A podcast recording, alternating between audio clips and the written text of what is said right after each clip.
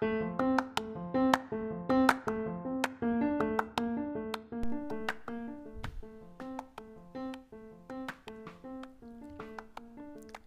tal? Muy buen día. Espero que se encuentren todas y todos bien. Yo soy Alberto Posadas y bueno, aquí estamos eh, dispuestos a compartir un podcast más de esta apasionante actividad, la noble eh, actividad de buscar tesoros.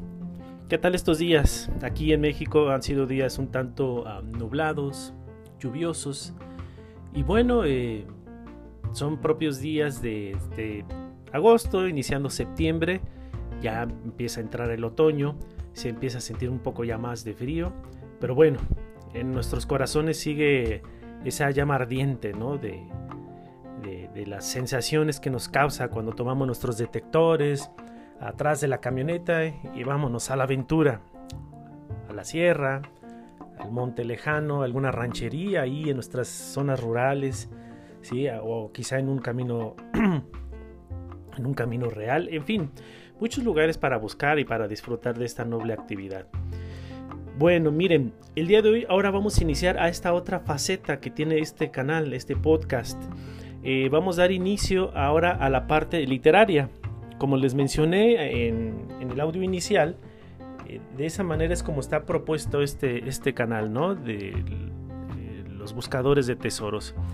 Eh, va a ser un audio, un podcast sobre aspectos técnicos, ¿sí? que ya tuvimos el primero, hace unos 15 días que se subió, y va a ser otro podcast sobre eh, cuentos con temáticas de tesoros, obviamente, y todos los temas afines que, le rodean, ¿no? Esta apasionante actividad. Estos cuentos, déjenme les platico, tienen ya bastantes años que los escribí. De manera personal, a mí me encanta la literatura. El recurso literario me parece que es un modo de expresión humana muy noble eh, y, muy eficaz. Eh, yo desde hace muchos años suelo leer eh, obras literarias y hubo un momento en mi vida cuando esta actividad de buscar tesoros me despertaba muchas inquietudes, muchas pasiones. Sentí la necesidad de escribir comencé escribiendo eh, los artículos propios que, van a ser eh, compartidos en este podcast, ¿sí? Estos artículos técnicos, ¿no? Es decir, yo todo aquello que experimentaba en campo, en mis prospecciones, pues tomaba notas mentales, eh, ya llegando a casa con este ánimo sistematizador, metódico, porque soy académico, empezaba yo a, verter las notas, mis experiencias y en su momento cuando yo ya sentía que estaba listo algún una temática en particular, ya estaba en esta como etapa madura para ser eh, transcrita a un texto, a un formato artículo, ensayo, eh, adelante y comenzaba yo a escribir, ¿no? Pero a la par de mi pasión por la docencia, la investigación, la recolección de los datos y, desarrollar artículos, ensayos, eh, también yo a la par siempre llevaba este hábito de la lectura, de pues estos temas literarios, estos grandes literatos. Tengo una biblioteca amplia ahí en casa. Y bueno, pues una vez se me ocurrió de tanta historia de tesoros, de tantas experiencias vividas, pues se me ocurrió, ¿por qué no? Vamos a hacer un cuento, ¿no? Que eh, final de cuentas un, cuento como recurso literario es algo muy distinto a, a realizar un ensayo científico como los que yo suelo hacer aquí en mi trabajo, ¿no? Eh, y luego, en, este sentido, yo, en este ánimo creador, comencé yo a, frecuentar talleres de creación literaria con grandes profesores que me orientaron y comencé a pulir mis cuentos. Eh, no todos los cuentos que voy a compartir sobre temáticas de tesoros tratan precisamente de tesoros, ¿no? Hay cuentos ahí que tengo que poco o nada tienen que ver con el tema de tesoros. Pero finalmente lo que nos atañe, lo que nos interesa en este podcast son aquellos que tienen que ver con tesoros. Eh, estos cuentos han sido desarrollados también ya a lo largo de más de 10 años, compañeros, compañeras. Eh, en su momento yo los desarrollé, los pulí, quizá por ahí les falta algunos detalles. No estoy diciendo yo, repito, no estoy diciendo que yo soy un literato profesional una persona con un gran desarrollo o talento literario. No. Lo que sí yo vengo es a compartir en mi experiencia, en mi poca experiencia como escritor literato, estos cuentos que yo he, escrito a lo largo de los años y que todos, básicamente, bueno, más bien la mayoría de ellos, es, eh, son historias que yo he escuchado, que desde niño escuchaba de mis tíos, de mi papá, de mis abuelos, y, que te causan esas, esa sensación, esa seducción por sus desenlaces, ¿no? por sus tramas. Y obviamente yo, con la inquietud y este hábito de leer constantemente y con la inquietud de desarrollar esta habilidad también literaria, independientemente, repito, de mi trabajo, que es como investigador, escritor, pero científico, entonces dije, pues voy a intentar, porque no me gusta, ¿no? Parece ser que no lo he hecho mal. Algunas retroalimentaciones que me han dado expertos en literatura dicen que son cuentos de buen nivel, no son tampoco grandes obras literarias, no pretende ser así tampoco, honestamente, pero que tengan ese mínimo de calidad para que puedan ser compartidas y que lo disfruten. Finalmente ese es el objetivo, estimados compañeros, compañeras, ese es el objetivo, que lo disfruten. Si la lectura de mi cuento logra despertar a ti esas emociones que todos como miembros de esta noble actividad, de esta comunidad de buscadores de tesoros sentimos cuando escuchamos la historia de a lo mejor de un anciano en una comunidad, cuando salimos a nuestras prospecciones y nos comparte lo que sucedió hace muchos años o cuando este anciano era una era un, pequeño niño y que vio de su abuelo y comienzan las tramas, los personajes, los desenlaces.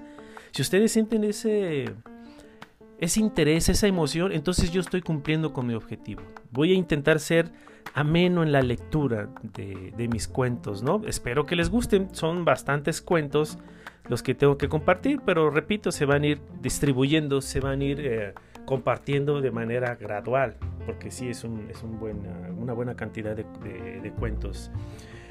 Y bueno, eh, tengo, preparé un texto que es la introducción del libro de cuentos eh, y, les quiero compartir a manera de introducción a esta parte literaria que también pertenece a nuestro canal, a nuestro podcast. Quiero compartir una serie de vicisitudes. Entonces, comienzo.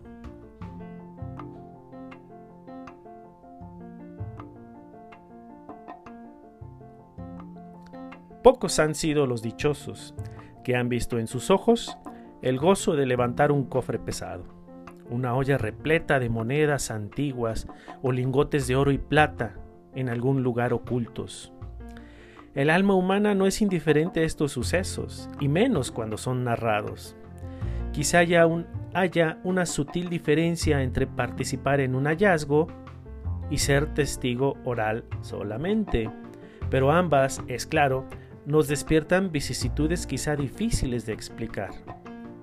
En este podcast, el asistente, el escucha, encontrará algunas cuasi ficciones, las he denominado de tal manera, con la idea que como podrán ver adelante, la mayoría son inspiradas en hechos reales, solamente que los nombres y lugares han sido cambiados, los sucesos acortados o ampliados para darle una esencia literaria esa que nos lleva a lugares distantes, en épocas desconocidas, y que mediante la narración de sentimientos y características de los lugares resultan por todos conocidos.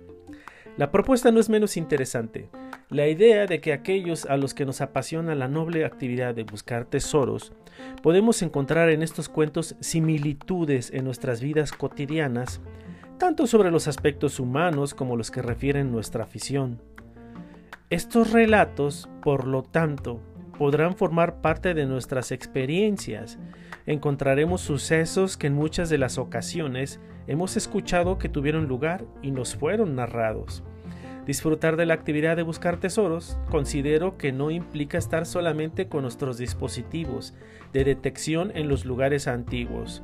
Hay otra serie de elementos que circundan nuestra actividad y la lectura de estas narraciones nos inspiran, nos sensibilizan y abren nuestros ojos a todo aquello que nos resulta fascinante en nuestra actividad.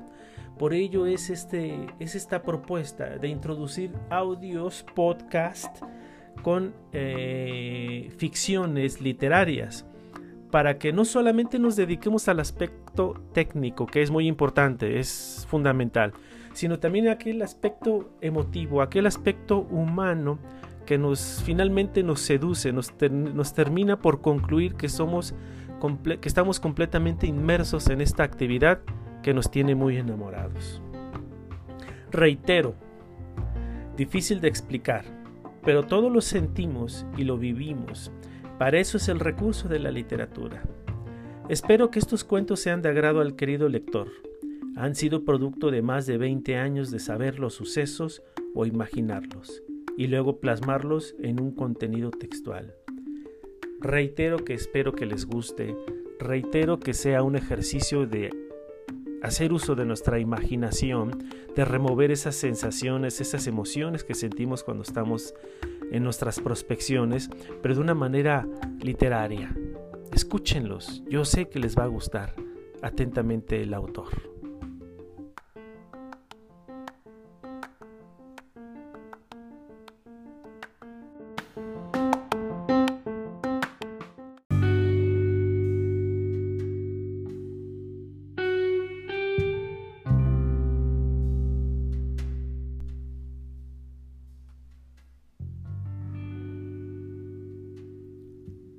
Tesoros. Una palabra que es especial para nosotros. Estarán de acuerdo conmigo. Bueno, yo les platico. Quizá los, ah, los queridos ah, asistentes que son connacionales míos en México y también para los ah, compañeros que nos escuchan desde otros países hermanos, estarán de acuerdo que particularmente en México, las historias de tesoros, los imaginarios colectivos sobre tesoros tienen como esas formas muy especiales. ¿sí? Eh, a inicios de este podcast, en los, en los podcasts eh, iniciales, lo dije, eh, es parte de nuestra cultura. Esto parece ser que va desapareciendo cada vez más. Quizá porque los tesoros han sido que han, sido ocultos a lo largo de la historia y han sido descubiertos quizá en su mayoría. No hay como un dato este, muy específico al respecto. Pero también en los imaginarios, ya a los jóvenes de ahora ni siquiera quizá les interesa el tema. ¿sí? Pero bueno, vamos viendo cómo se va dando el asunto. El cuento del día de hoy lleva como título La lata en el capulín del libro que no he publicado, pero ahí lo tengo, en algún momento quizá lo publique. Eh, el libro de hecho así se intitula. El nombre por el cual va a ser publicado es La lata en el capulín y otros cuentos de tesoros. Con ello hace referencia que La lata en el capulín es el título de un propio cuento que está contenido en ese libro y otros cuentos de tesoros que son que son bastantes, son varios, ¿no? Este cuento es muy especial para mí. Este cuento está basado en un hecho real, de hecho en mi familia paterna, ¿sí? de algunos parientes ya un tantos lejanos, de allí, de esta zona de San José del Rincón, entre el Estado de México y el Estado de Michoacán, en nuestro país. Es una zona alpina, fría. En estas épocas de lluvias, cuando ya está entrando el otoño, pues es frío, es ah, húmedo, siempre hay muchos charcos, eh, las estepas, el pasto verde, eh, los bosques son húmedos, brumosos, en fin, es una zona que no ha sido ajena a la actividad de, de, ocultar valores este, de antaño. Entonces, eh, La lata en el Capulín es un cuento que procede de una de tantas historias familiares que hay. Y bueno, refiere una lata como estas típicas latas chileras que hay en nuestro país México, donde se vendían estas ah, chiles en vinagre, ¿sí? latas de, ¿qué será? Unos 3 litros quizá, entre 3 y 5 litros.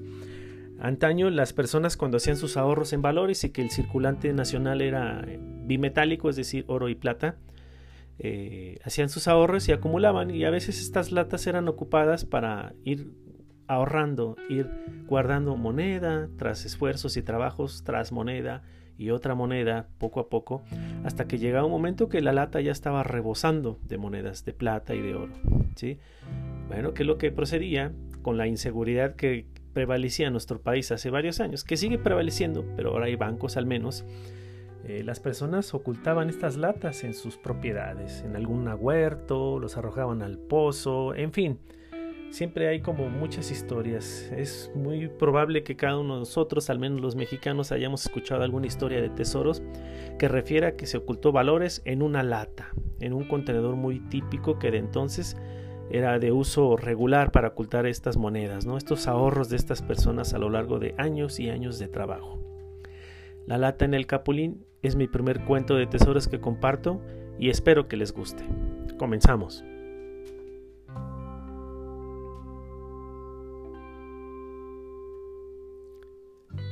La humedad del verano en las lomas de San José del Rincón se arrincona en sus frescas hierbas, en el lodo del camino y las gotas de rocío sobre sus campos de alfalfa. La bruma se eleva en el amanecer, avanza lerda y abraza los magueyales y las tejas de las viviendas más aguas. El viejo capulín, visto desde la entrada de la casa con los muros encalados, apenas muestra sus frutos rojizos. Un par de semanas y estos se tornan violáceos, oscuros. Jugosos, cuando los niños los muerden, corren hilos de jugo exquisitos sobre sus mejillas. Las diarreas por las noches y el vómito son inevitables cuando los chamacos sacían su apetito de estos pequeños frutos. De otro modo esperaríamos hasta las lluvias del otro año, piensa uno de ellos. En estas épocas, durante tres años seguidos, Matías Alvarado veía ese resplandor zarco debajo del capulín.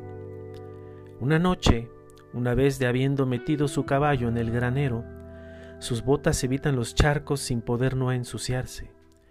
Al llegar al concreto de la entrada, esa tonalidad atractiva lo hace voltear y mirar un pequeño haz como vapor fino que flota y en momentos desaparece.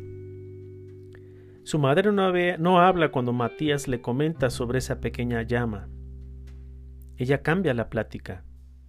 Quizá tenga sus ideas, piensa Matías. Sin embargo, el tiempo pasa. Vienen los otoños fríos de estas regiones. La milpa seca y quebradiza son como filosas navajas que rasgan la piel por más curtida. La recuerdo que desde temprano se levantaba a ordeñar a la vaca. Ya en la mañana, cuando el sol apenas raya el cerro de Peñitas, la leche cuajada daba ese olor de queso. ¿Qué hacía con ese dinero? Si siempre mi papá nos proveía con todo lo que se podía necesitar, al menos de comida y ropa, se decía Matías mientras vertía una jícara de agua vaporosa sobre su cuerpo. Sale del pequeño cuarto de madera de un lado de la letrina. Camina con los pies descalzos sobre lo mojado. Antes de entrar mira el capolín y voltea al interior de la casa. Él regresa al árbol, mira a detalle su tronco, observa su follaje cargado de fruto, su corteza vieja y roída que muestran los años. Está por un momento meditando y le inquieta aquello que observaba y no podía entender. ¿Qué es esa llama azul que sale del capulín? Desprende un capulín y decenas de gotitas le empapan la cara y la espalda. Poco después entra a su cama, olvida el capulín, su esposa y Martín, su pequeño hijo, dormitan. Él escucha a su madre respirar hondo en el cuarto contiguo. Duermen.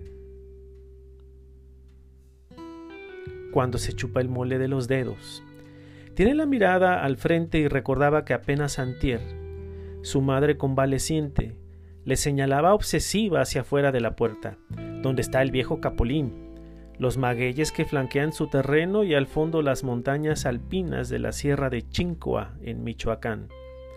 Él intentaba calmarla y, y recostarla sobre su almohada. Dormía por ratos y así hasta que quedó inconsciente. Días después, con el ánimo aún bajo, recalentaba lo que la vieja había dejado en el refrigerador, su último platillo de mole. Durante el otoño, Matías recorre sus milpas, se interna en ellas y mira las calabazas, las plantas enredadas y el fruto reposando sobre el surco, anaranjados y listos para cosecharse. Estas con piloncillo y canela son bien sabrosas, pero más ganitas tengo de cenarme unos huevos revueltos con chilitos serranos en vinagre y una taza cargadita de café, pensó Matías. La carga de trabajo del día lo mantenía con el apetito abierto. Y llega a su casa Matías, prepara su cena. De un rato se encuentra buscando afanosamente una lata grande de chiles que su madre recién fallecido había mantenido durante algún tiempo en la cocina. Después de una búsqueda inútil, un grito cruza el umbral. Martín, ¿has visto la lata de chiles de tu abuela? Años después, de una charla trivial de esta historia, se acude con un detector débil y de mala manufactura. Se extrae una cuchara oxidada. Aún no se ha encontrado el dinero en plata de la abuela de Matías, que posiblemente enterró al piel de Capulín. Este árbol ya no existe hoy en día. Ahora hay un patio encima, pero de cualquier manera hay una referencia. ¿Existirá en ese lugar ese tesoro?